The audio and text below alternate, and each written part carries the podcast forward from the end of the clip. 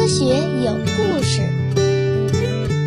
比科学故事更重要的，重要的，更重要的，更重要的是科学精神。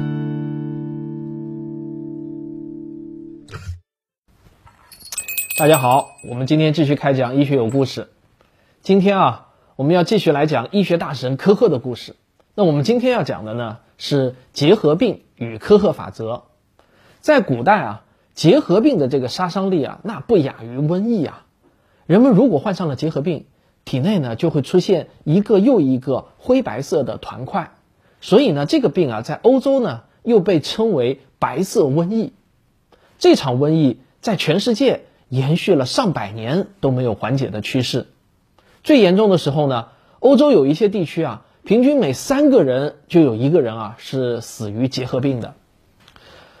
可能你听说过啊，有很多诗人、文学家都死于肺结核病，比如说济慈、契科夫、奥威尔、卡夫卡等等。当然，我国著名的文学家鲁迅也是死于肺结核病的。那个时候啊，人们并不知道结核病呢是由细菌感染引起的。当时啊，人们只知道一旦患上了结核病，那就基本上呢只有等死的份了。如果有人被诊断是结核病，后来呢，却发现他自己痊愈了。那么医生们啊，首先会想到的呢，这应该是诊断错误。他本来呢就得的不是结核病。关于结核病的病因，古代的欧洲人呢就认为啊，它是人的器官原生质出现了多个异常管道，所以呢就会造成人体组织的渐进式坏死。医生的职责呢就是要堵上这些管道，但是啊。这些管道呢，本来就是医生们冥想的产物。所谓的堵塞技术啊，那也只能是在想象中发力。直到后来病理解剖学的出现啊，才发现这种管道呢根本就不存在，所以呢，这种学说也就慢慢消失了。到了一八三九年，德国的医生舍恩莱因他发现啊，死于结核病的人，他们的体内呢都能找到特征性的灰白色小结节。他就建议把这个病叫做结核病，这对于病因学和治疗学呢，其实呢都没有什么具体的帮助，但是从病象描述上来说啊，已经是相当的准确了。所以呢，现在大家啊还保留的这个诊断名称就是结核病。到十九世纪，大多数医学家都认为呢，结核病是一种遗传病。那他们的根据是什么呢？呃，如果父亲有结核，子女呢往往就有。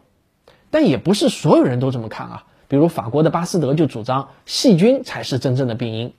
那有另外一位法国医生，他叫魏希敏啊，在一八六五年呢，他从人和牛的结核病灶里面取样，然后呢，把这个取样给兔子接种，他就成功的让兔子染上了结核病。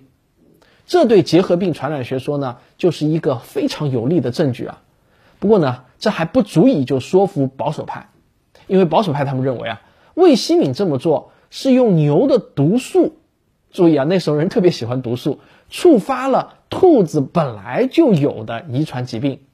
那当时的医学保守派呢，就认为所有的病啊，要么是毒素，要么呢就是四体液失衡，除此之外的其他原因啊，他们都是拒绝接受的。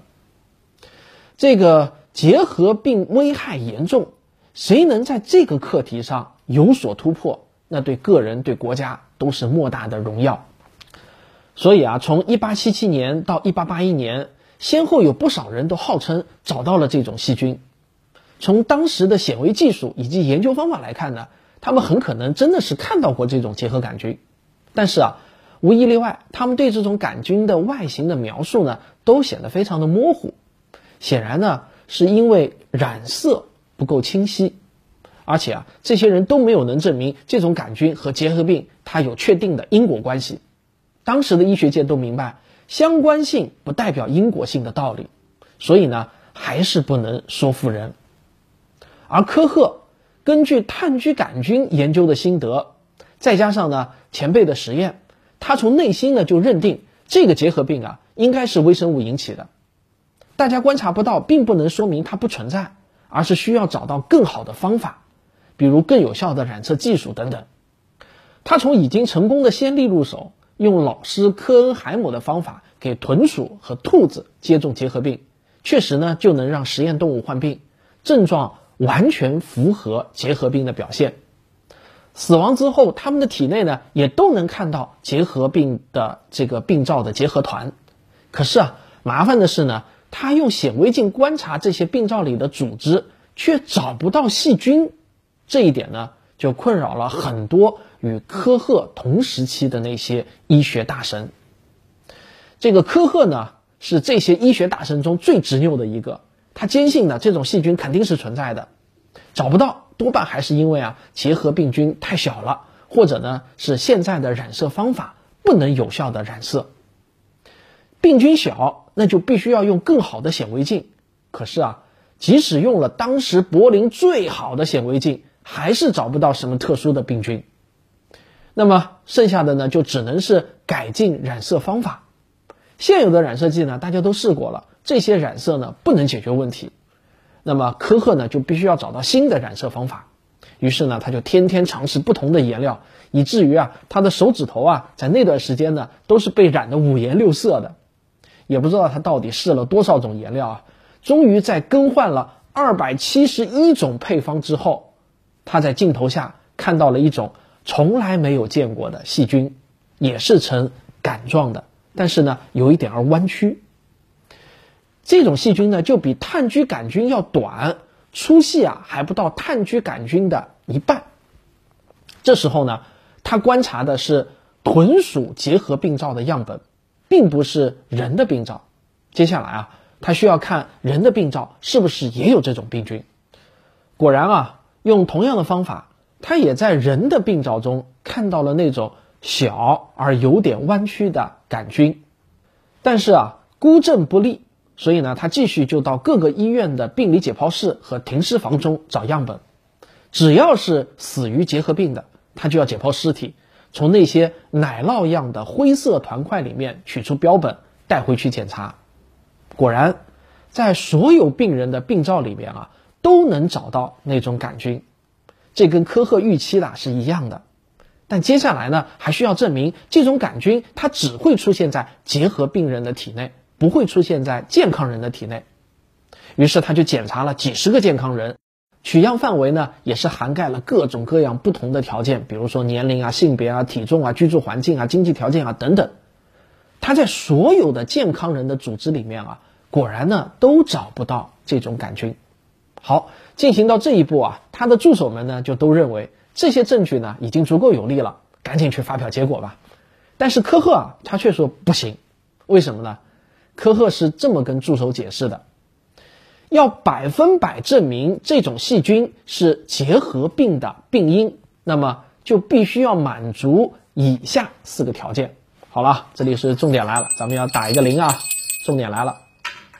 第一呢，所有的结核病的病人或者动物体内都能找到这种病菌，而健康人体内没有这种病菌，这是最起码的条件。这一条呢，我们已经做到了。第二，这种病菌能从病灶里面分离出来，在培养基里培养存活，这就能证明它确实是一种细菌，而不是某种杂质。第三呢，培养出纯系的菌株之后啊，再用它接种给实验动物，应该还能导致结核病。这样啊，我们才能肯定，确实就是这种病菌导致了结核病，而不是病灶的体液里夹带着的什么毒素。但是这还没完，还有第四条：如果用培养出来的纯系的病菌能够导致结核病，而被感染的实验动物体内应该就能再次找到这种病菌。科赫说的这四条要求啊，就是后来大名鼎鼎的科赫法则。科赫对他的助手说啊，这四个条件，我们现在呢只做到了第一条，离发表啊还远着呢。科赫说的第二条法则呢，本质上呢就是可疑致病菌的分离和培养。那么论培养细菌啊，这个科赫呢显然不是新手。他检视了各种配方之后，他首先尝试呢用牛肉汤跟琼脂混合。可是啊，当他把这些杆菌给抹上去之后啊，它们却不肯生长。他反复调节了温度和湿度啊，结果呢还是不行。看来呢，牛肉汤并不是结核杆菌喜欢的食物。还得另外找新的培养基。血液呢，似乎是细菌非常喜欢去的地方，但是这个血液啊，它却是不透明的，不好观察。于是呢，科赫就用血清做培养基。科赫先让一只豚鼠感染结核病，这样呢，它的肺里就会有大量的杆菌。科赫从这样的肺里面就取出样品来，涂抹到血清培养基上进行培养。根据早先培养炭疽杆菌的经验，两个小时后呢，应该可以看到细菌繁殖。但是啊，他两个小时后看，结果却发现没有任何的动静。四个小时、八个小时还是没有动静。第二天再看呢，嘿，依旧没有动静。到了第三天、第四天，一直他连续观察了十四天。结果呢，还是没有生长，血清培养基的表面呢，依然是光可见人啊。看来呢，此路不通。不过第十五天的早晨，科赫起床，走到了孵化箱的旁边，准备把那些试管给扔掉，另外想办法。他抬手啊，刚要扔，结果呢，他隐约感觉啊，其中有一只试管的琼脂斜面上，似乎多了一个小小的斑点。这个斑点呢非常的小，高度近视的他根本就不能确定到底是不是真的有那么一个小斑点。好在呢，他有一个职业习惯，什么？就是他的衣兜里面啊永远揣着一个放大镜。这个科赫呢就取出了放大镜，然后拿着这个放大镜呢就仔细的看。果然不是他眼花，这个抹了标本的那个地方啊，真的就多出了一个小斑点，看起来呢还真的就是一个菌落。他赶紧啊，就把所有的试管重新放回了孵化箱，继续孵化。接着呢，一个又一个的试管里面都出现了这种小菌落。在显微镜下，他又看到了那些杆菌，跟当初从那个死亡矿工身上找到的杆菌啊，那是一模一样，只是数量增加了很多，但是特征呢，都是完全相同的。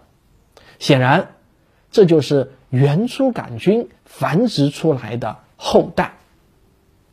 现在呢，四个条件里面的第二个也满足了，病人结核病灶里的细菌确实呢是可以分离出来的，也可以在培养基里面培养出纯系的菌株。接下来他就要做第三步，就是用这种纯系的菌株再次感染动物。一般人呢可能是尝试个两三种动物就觉得满意了。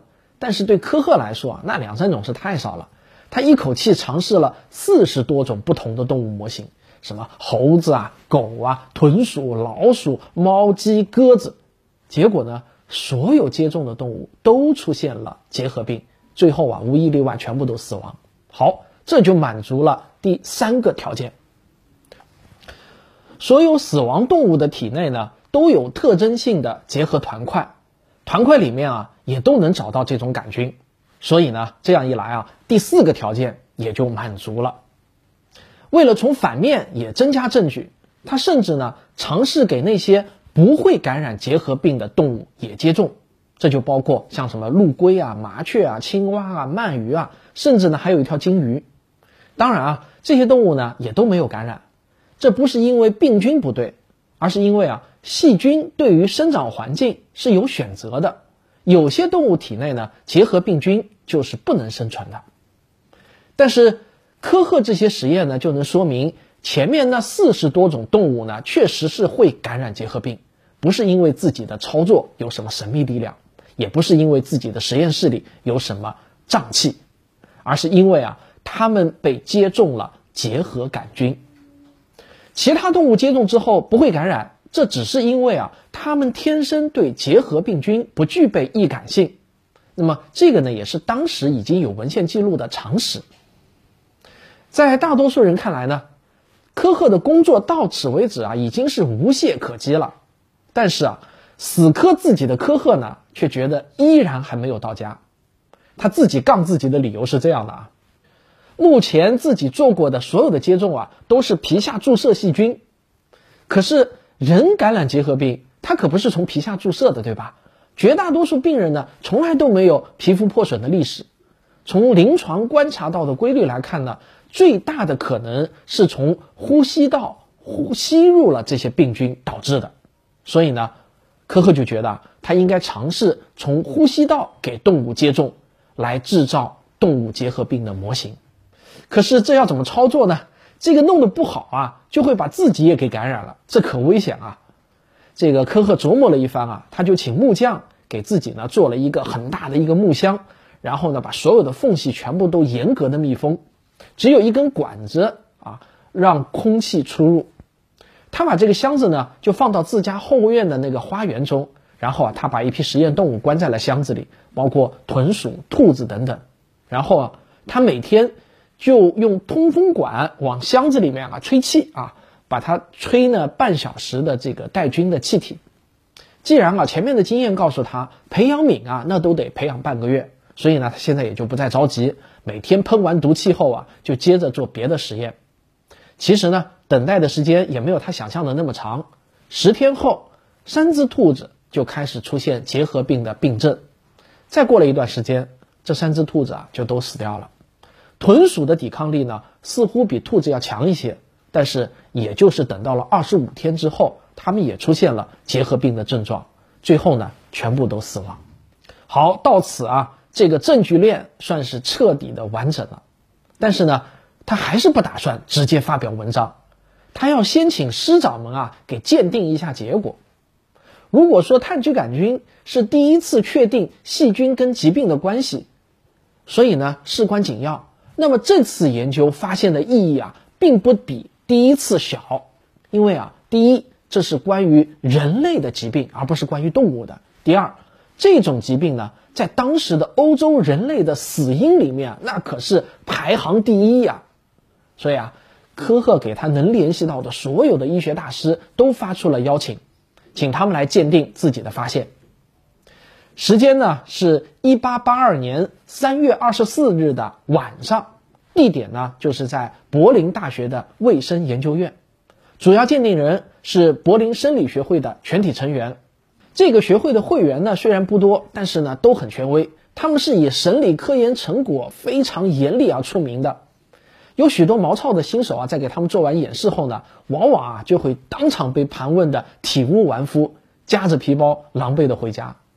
此外呢，当时德国的医学界的大腕儿也基本上全部都到场了，连一直对科赫的成果不屑一顾的当时德国医学界的泰斗费尔绍也请到了。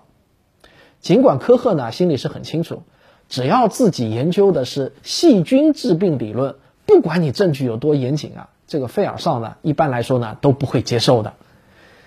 可是这个费尔绍啊，他是德国医学界的掌门人啊。人称教授们的教授，结核病的病因鉴定那事关重大，漏掉谁都行，绝对就是不能漏掉这位教授中的教授费尔绍先生。好，这一天终于是到了，所有的人呢都到齐了，大家聚集在研究院的一个内部图书馆里面，桌上呢是显微镜和几乎两百份标本，来的人呢都是各个学派的领袖人物。其中有相信科赫的理论的，也有不相信的。费尔绍呢坐在首席，似乎啊是漫不经心的跟身边的人在聊天。他随口说道：“啊啊，这个最近做研究的人好像都很年轻吧？”科赫啊还是一贯的紧张，这是他第一次在首都做演示，在场的呢可都是德国最伟大的医学家，尤其是那位似乎周身都带着一股寒气的费尔绍。好，等时间一到啊，科赫呢就开始介绍研究背景，还是跟以往一样，他说话呢没有多余的修饰，而是陈述一个又一个的事实，然后他就给大家演示自己实验的操作过程，最后呢就是展示实验数据。当演示结束的时候，他宣布了结论：这些数据证明，结核病的真正原因就是结核杆菌。这时候啊。大家呢都看着费尔绍，等他的表态。这个费尔绍啊是面无表情的点点头，一个字都没有说。他站起来直接离开了会场。这个科赫呢就有些茫然，他不知道该说什么。科恩呢就冲他做了个手势，好示意他现在不用说话。过了一会儿呢，科赫就对剩下的人说：“嗯，各位，你们可以开始提问了。”结果你们猜怎么着？十几个教授啊！居然没有一个提问的，这可不是因为他们跟费尔绍一样倨傲冷漠，而是他们觉得实在是没有提问的必要。科赫的数据太完美了，根本没有任何地方可以质疑。但凡可能挑出毛病的地方，他早就自己已经料到了，然后呢，用严密的实验提供了论据。换句话说啊，科赫自己早就杠过自己了，杠到不能再杠为止了。生理学会历史上，这还是第一次，报告人做完演示之后，会员们没有任何的争议，全票同意提交的结论。后来，著名的医学家埃尔利希在回忆录里面是这么写的：那个晚上深深的铭刻在我的脑子里，是我参加过的最重大的科学事件。另一位医学家的评论呢是这样的：那天晚上，除了承认科赫做出来的是一个史诗级别的发现，人们还能说什么呢？还有一位与会者的评论呢，带着一点文学色彩，他是这么说的：科赫的报告那实在是太完美了，每个字甚至每个字里的一笔一画都完美无缺。十七天之后，科赫的论文《结核病的病因》发表在了《柏林临床周刊》上。好了，我们讲完科赫的故事呢，我们再来谈一下著名的科赫法则。我觉得呢，这个法则是对科学思维应用的最佳案例之一。我还记得啊，我第一次知道它的时候啊，它对我的思维认知啊造成了很大的影响。可以说呢，我对中医理论的怀疑呢，就是从了解科赫法则开始的。我开始意识到，这个玄学以及类比思维。与逻辑加实证的这个思维有着多么巨大的差异！但是科赫法则从1884年第一次提出到现在，也有发展和校正，并不是呢一直都完美无缺的。第一次校正呢，是人们注意到有一些病菌啊能够感染人，但是呢被感染的人并不一定会出现症状，有些人仅仅成为这些病菌的携带者。比如说，历史上伤寒玛丽就是最最著名的一个案例了。可能你听说过伤寒玛丽啊？我们再简要的回顾一下，这个伤寒玛丽它的全名呢叫玛丽马龙，她是伤寒杆菌的携带者，但是呢，她自己呢却并没有任何的症状，看起来呢似乎非常的健康。他的职业呢是一个家庭厨师，于是呢，他就把伤寒杆菌传播到了一个又一个的雇主家里。病菌之所以会有健康携带者的这种现象，是因为啊，它们侵袭人体之后，人体的免疫系统会试图反击扑杀。多数时候呢，免疫系统能够战胜病菌，但是少数情况下呢，我们的免疫系统啊也会失败，病人呢就会死亡。而在更罕见的情况下，免疫系统高强度的工作了几个星期之后，它杀死了大部分的病菌。但是为了防止过于持久的免疫反应啊伤及主人，免疫系统呢有时候呢会停止攻击模式，转入到日常维护模式。那在这种情况下啊，有一部分病菌就还停留在体内，与免疫系统形成了僵持的状态。它们不会死亡，但是呢也不足以导致症状。这个时候，病人就成为了病菌携带者，而且是一个健康、看上去健康的病菌携带者。多年之后啊，人们就发现病毒也能让人生病，而病毒呢，能造成更多的无症状携带者。比如说，二零一九年年末发源于武汉的新型冠状病毒肺炎就有这个特点。发现微生物携带者现象之后啊，科赫就把第一条法则的后半句，也就是正常人体内没有致病菌给去掉了。再后来呢，人们又发现。科赫法则的另外几条也分别有不同的例外，比如有些细菌无法在培养皿中培养，那么科赫的第二法则就必须通融。有些致病微生物啊，它只感染人类，几乎没有任何动物可以制作感染模型，于是科赫的第三条法则也必须要放宽标准。进入到二十世纪之后，人类对微生物的研究那是越来越深入。人们可以利用更多线索判断一种微生物是不是能造成疾病。在那以后呢，科赫法则就只是提供了一个原则性的思路，具体的判断呢，那还需要综合细菌学、病理生理学和临床规律等各个方面来做出综合的判断。尽管后世啊有这些校正，但这四大法则对于人类的医学事业的重大贡献是不可磨灭的，在今天依然有着非常重要的意义。在我看来呢，让每一个普通人都能充分理解科赫法则中散发出来的那种理性的光辉，是传播科学精神的绝佳教材。科赫的贡献是找到了病因，但是啊。他并没有能找到战胜细菌和病毒的方法，人类该如何狙击细菌和病毒呢？医学有故事，我下期给你讲天纵之才，法国的医学大神巴斯德，让我们来看看他是如何与病魔战斗的。好，咱们下期再见。如果你喜欢我的节目，请别忘了点赞、订阅、收藏、投币，反正各个平台都不同，来吧。科学声音，这个疫情还在继续，形势呢依旧不容乐观。我们科学声音啊正在义卖，如果想充电和捐款一举两得的话，你可以关注一下科学声音的微信小程序。我这两天呢也还在带领小伙伴们为大家制作一些与抗击疫情有关的科普短视频，这几天呢就会陆续与大家见面。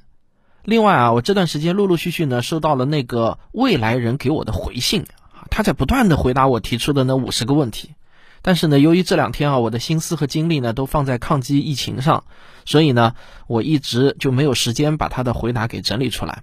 我估计大家这段时间大概也没心情听啊，嗯，大家再耐心一点，我一定会整理出来告诉大家的。他的很多回答都特别有意思，说实话呢，我看到某些回答的时候，我都有点看呆了。哎，这个呢，我很想问问大家啊，呃，疫情过去之后啊，你们最想做的事情是什么？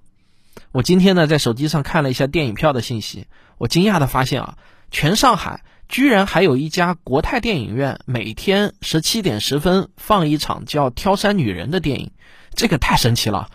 这个淮海路的国泰电影院可是我初恋的地方啊，我真想冲过去，不过呢，我还是忍住了。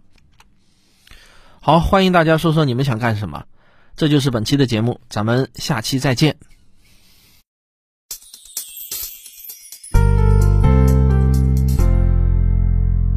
科学声音的观众微信群已经建立好了，只要加我的个人微信号“科学有故事一”，我就会加你入群，大家一起来聊聊科学。